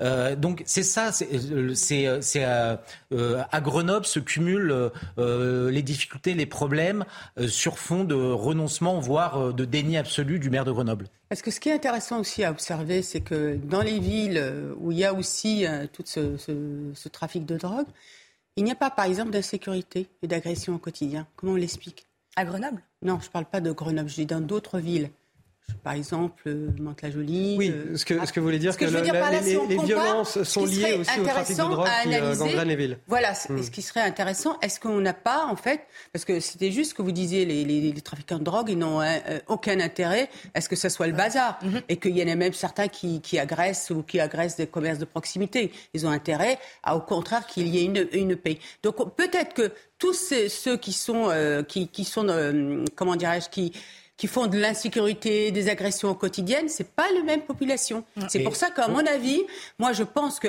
et on le voit même sur Paris, etc., parce que encore une fois, les villes où il y a des trafics de drogue qui sont connus pour cela, et il y a plusieurs villes, comme je citais, Mantes-la-Jolie, Trappes, Chanteloup-Livine ou même euh, euh, dans, dans l'Eure-et-Loire, etc., c'est des villes qui, au quotidien, il n'y a pas d'insécurité. Il n'y a pas d'insécurité dans les transports publics, il n'y a pas d'agression, parce que c'est des populations en plus qui sont là depuis issus de l'immigration, mais qui sont là depuis longtemps. C'est vrai qu'il y a une, surreprésentation dans, le trafic de drogue. Mais ce qui est intéressant, c'est qu'en fait, on se rend compte que la surreprésentation dans les agressions, l'insécurité au quotidien, c'est les mineurs isolés. Oui. Donc, vous voyez On va marquer une courte pause. On, va continuer euh, d'autres débats. On, partira dans quelques instants au, Pays Basque, euh, dans un centre de rétention administrative complètement euh, bondé. il est rempli à 100%. Et il y a des émeutes qui se sont produites à l'intérieur avec des, des policiers qui dénoncent une situation complètement explosive. Regardez un extrait cherchaient à s'évader puisqu'ils ont tenté d'enfoncer une issue de secours et c'est le professionnalisme et le sang-froid de nos collègues qui a permis d'éviter une évasion massive de ce centre.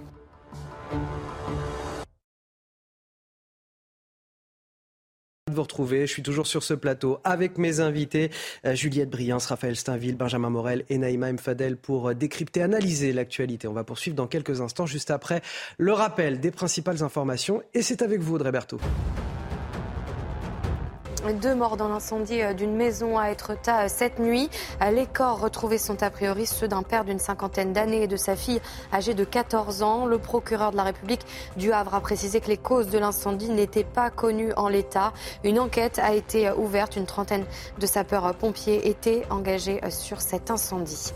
La France pense à envoyer 12 nouveaux canons César à l'Ukraine. Emmanuel Macron l'a annoncé hier. Ces pièces d'artillerie française étaient destinées au Danemark. Finalement, la France envisage d'envoyer ces canons César aux Ukrainiens. Euh, depuis le début de la guerre, notre pays a déjà livré 18 canons César. Enfin, les célèbres têtes géantes de l'île de Pâques au large du Chili ont été endommagées par un incendie qui ravage ce site exceptionnel euh, depuis le début de la semaine. Selon les autorités de l'île, le feu est d'origine humaine. Flammes ont déjà euh, ravagé au moins 100 hectares sur une zone classée au patrimoine mondial de l'UNESCO. Alors dans quelques minutes, nous irons au, Pays Basque dans un centre de rétention administrative où la situation est, explosive. Mais tout d'abord, cette question que je voulais vous poser autour de la table, y a-t-il trop d'assistanat en France? C'est ce que pensent près de deux Français sur trois, 65% exactement. Résultat d'un sondage ELAB pour les échos, Radio Classique et l'Institut Montaigne. Alors ma question aujourd'hui, notre modèle social a-t-il finalement pour effet pervers de ne pas encourager au, travail? Avant que vous y répondiez sur ce plateau, tout d'abord les explications et l'analyse politique de ce sondage avec Florian Tardif.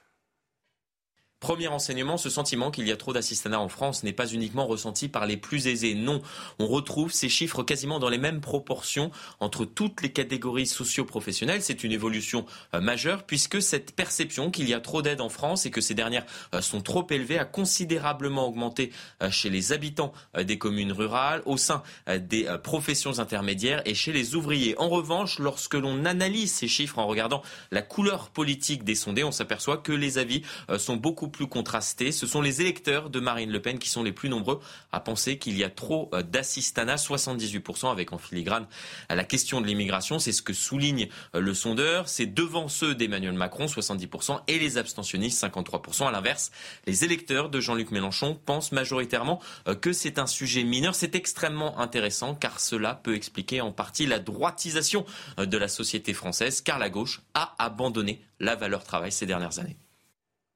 Alors, je vous repose ma question, Benjamin Morel. Est-ce que notre modèle social a-t-il pour effet pervers de ne pas encourager au travail? Est-ce qu'il crée finalement des situations de rente? Il y a deux sujets en réalité. Alors, le premier sujet, c'est est-ce qu'aujourd'hui on a un, un, modèle social qui est assez généreux? La réponse est oui, mais il faut voir que ça a une importance. Par exemple, si vous prenez les études géographiques, si on a une égalité territoriale relativement plus importante que euh, nos voisins, c'est grâce à trois choses les allocations sociales, les retraites, le salaire des fonctionnaires.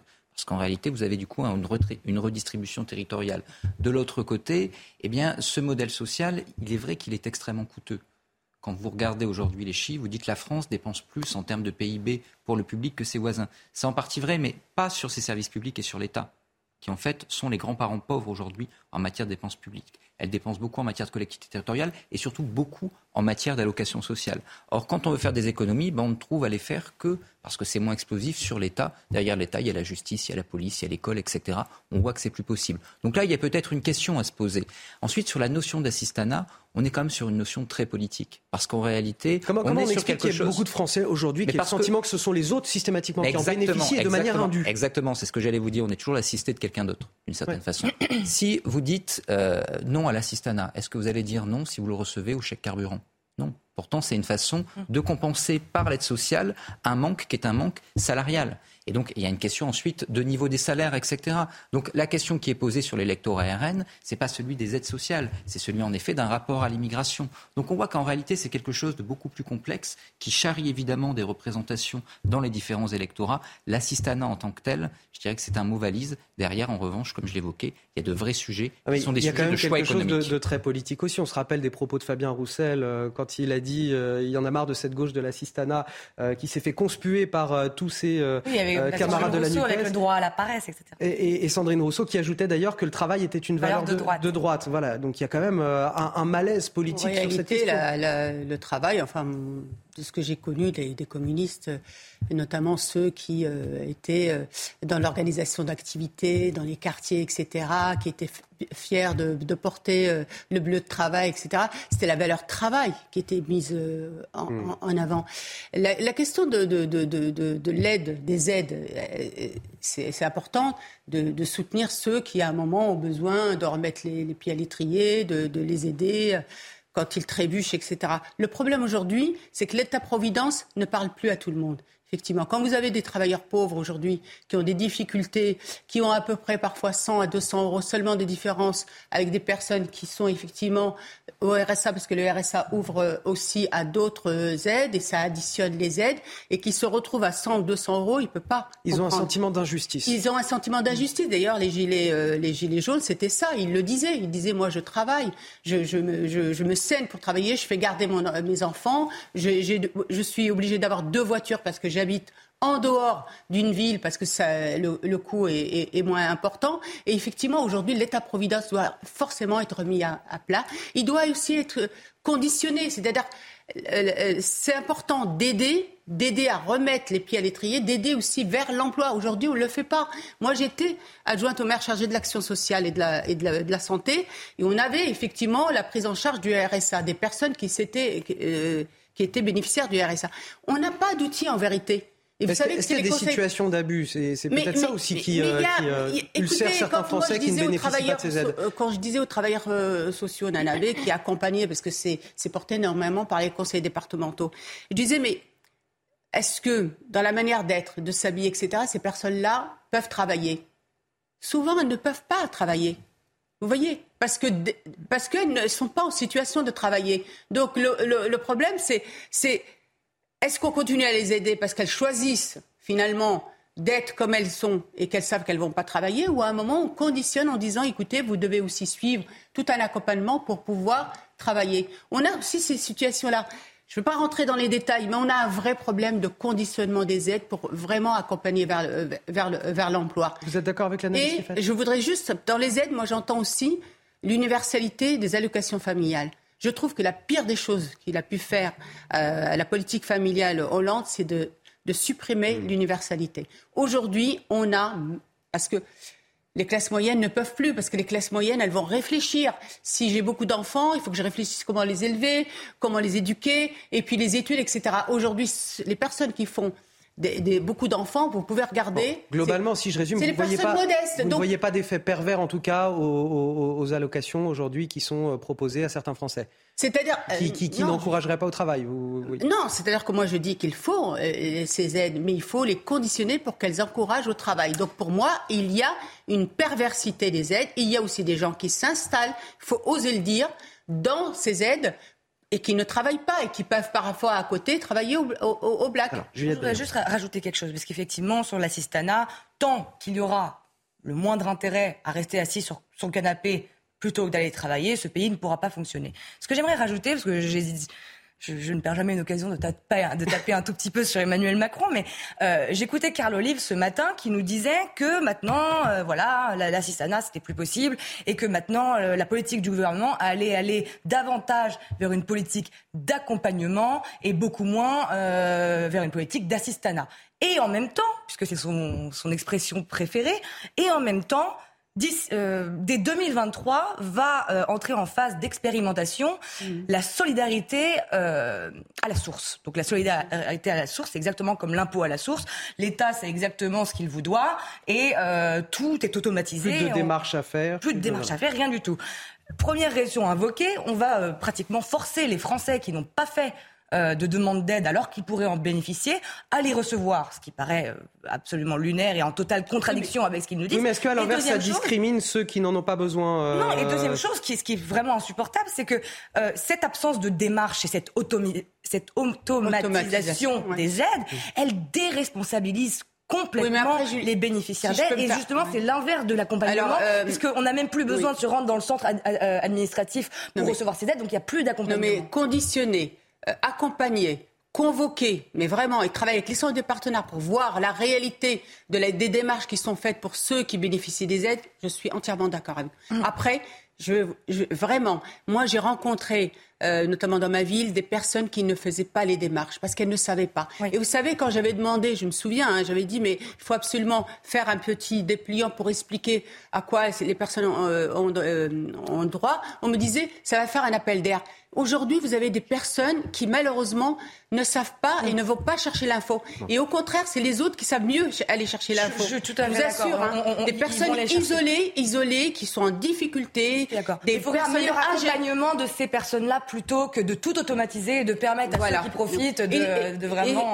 Euh, conditionner, conditionner, conditionner. C'est notre dernier sujet. Je voudrais qu'on prenne la, direction à présent du Pays Basque. Des émeutes se sont produites dans un centre de rétention administrative, les fameux CRA, en début de semaine. Un centre rempli à 100% euh, de migrants. Sur place, les policiers dénoncent une situation euh, explosive et des personnels qui ne sont pas formés pour faire face à des mutineries. De leur côté, les associations d'aide aux migrants évoquent des conditions d'enfermement indignes. Regardez ce reportage de nos équipes. Il est signé Antoine Estève et Jérôme Rampenou. Le centre de rétention d'Andaï se trouve dans une rue calme, à deux pas de la frontière espagnole. Depuis le mois d'avril, les riverains évoquent des tensions et un voisinage de plus en plus bruyant derrière ces grands murs. Tout le temps des bagarres, tout le temps, je crois qu'ils prennent des trucs, ils n'arrêtent pas de taper surtout le soir. Lundi dernier, les policiers sont intervenus pour contenir une mutinerie très violente. Ils dénoncent une situation explosive dans le centre. Là, ils cherchaient à s'évader puisqu'ils ont tenté euh, d'enfoncer une issue de secours et c'est le professionnalisme et le sang-froid de nos collègues qui a permis d'éviter une évasion massive de ce centre. Le CRA est un lieu de vie et retenus peuvent rester 60 jours dans ce lieu et nous demandons qu'il y ait des services extérieurs plus présents afin d'apaiser toutes ces tensions. Pour les associations d'aide aux migrants, les bagarres sont liées aux conditions indignes dans lesquelles ces étrangers sont enfermés. Ils ont tout un parcours migratoire derrière eux qui est vraiment pas simple. En moyenne, ça fait 3 ou 4 ans qu'ils sont sur les routes, qu'ils sont partis de chez eux. C'est la moyenne. Donc euh, c'est long et euh, effectivement c'est stressant. À la frontière, les contrôles sont renforcés. Ils nous ont fait retourner, on est arrivé. Ces trois jeunes Guinéens que nous rencontrons essayent de passer, sans succès. Ils sont refoulés par la police. Ils nous expliquent qu'ils vont retenter coûte que coûte. Objectif, rejoindre leur famille en Belgique.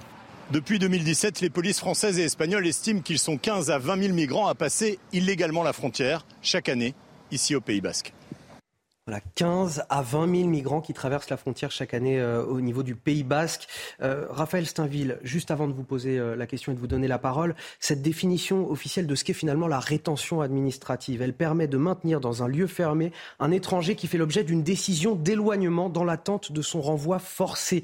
La rétention est décidée par l'administration, elle peut être prolongée par le juge quand le départ immédiat de l'étranger est impossible, elle est limitée à 90 jours. Et donc ça m'interroge sur deux points, c'est là-dessus que je voulais vous poser la question. Si le centre est plein à craquer. C'est peut-être d'une part euh, parce qu'il y a certainement trop de migrants qui passent la frontière et qu'on ne peut pas faire 15 euh, à 20 000 places euh, dans les CRA avant de renvoyer ceux qui doivent être renvoyés dans leur pays. Et puis d'autre part parce que bah, le renvoi forcé dans les pays d'origine est manifestement compliqué.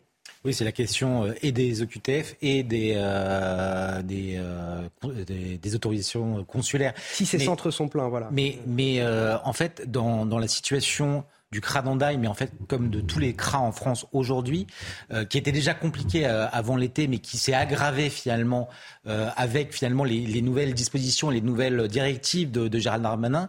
le 3 août, il envoie un courrier à tous les préfets demandant finalement de privilégier la qualité sur la, sur la quantité. Donc sinon, si, pour traduire en d'autres termes, c'est-à-dire que le ministre de l'Intérieur a acté le fait que c'était très compliqué de pouvoir renvoyer des, des, des, clandestins, quand bien même ils auraient une, OQTF. Et donc, ils préfèrent privilégier euh, les, clandestins euh, qui, euh, qui présentent des, des profils dangereux parce qu'ils ont fait de la prison, parce qu'ils ont, qu'ils ont été condamnés pour des actes de violence ou pris sur le fait pour, pour, des trafics de stupéfiants. Et donc, en fait, ce sont ces individus-là aujourd'hui qu'on retrouve de manière privilégiée dans ces CRA. Ce qui fait que compte tenu de leur Donc on a des individus plus violents en fait. On a des Euh, individus plus violents, plus difficiles à avec des, de toute façon des centres qui étaient euh, pas suffisamment euh, à même de pouvoir accueillir toutes ces personnes, et donc cette violence qui, qui préexistait déjà dans les CRA s'est ajoutée une autre violence avec des, des, des- parcours encore plus inquiétants que ceux qui, qui étaient de simples migrants qu'on allait renvoyer parce qu'ils avaient été déboutés du droit d'asile ou pour d'autres raisons. Et donc c'est ça qui explique cette situation particulièrement tendue euh, et, et- et, euh, quand on, on entend les, les policiers euh, qui sont dans ces, dans ces cras en charge de leur surveillance, euh, qui est vraiment, ils sont au bord du gouffre. quoi. C'est c'est vraiment très très très compliqué pour eux en ce moment. Mais je, je- je n'arrive pas à comprendre. Si c'est des personnes qui sont venues d'Espagne, normalement. Ils sont passés par Ils sont l'Espagne. pas seulement Ils sont passés par l'Espagne. Alors, si elles sont passées par l'Espagne, normalement, il y a Frontex. Frontex, l'idée de Frontex, c'est au niveau. non, mais. euh, oui, mais euh, c'est la preuve que Frontex, euh, normalement, chacun devrait empêcher. L'Espagne c'est devrait. une ONG Frontex. Et ben voilà. Moi, Donc a on a aussi, merci Raphaël. Donc on a aussi un problème d'organisation qui ne fonctionne pas au niveau européen. Je me demande s'il n'y a pas aussi euh, deux autres raisons à cette augmentation euh, de, de violence au sein des CRA. La première, c'est que j'ai lu euh, que euh, le, les, la- le temps moyen de détention dans les CRA était passé de 16 à 27 jours À cause de leur- depuis ouais. l'avant Covid. Donc déjà, pourquoi? Ça, leur, ça leur laisse évidemment beaucoup plus de temps euh, pour créer des émeutes, etc.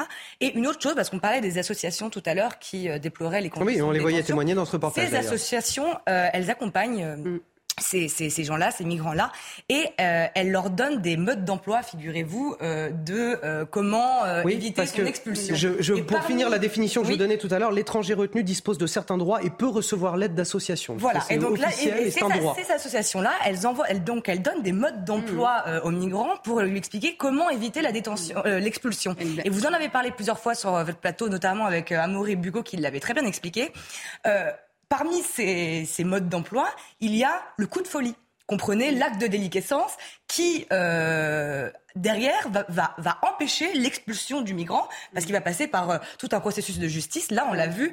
D'ailleurs, c'est dans ce même centre, euh, il y a eu, donc, suite à un incendie, ils avaient incendié pour, il y a eu pour 9000 euros de travaux derrière, trois migrants algériens et deux marocains qui ont été après traduits en justice et qui vont prendre de la, de la prison ferme et qui donc du coup ne seront pas expulsés. Benjamin Morel. Oui, je crois que là-dessus, on est sur une forme de symptôme. C'est-à-dire que dès le moment où vous concentrez des gens qui ont des possibilités d'être expulsés, qui sont relativement limitées, sur un temps relativement long, il y a forcément des phénomènes de violence qui émergent.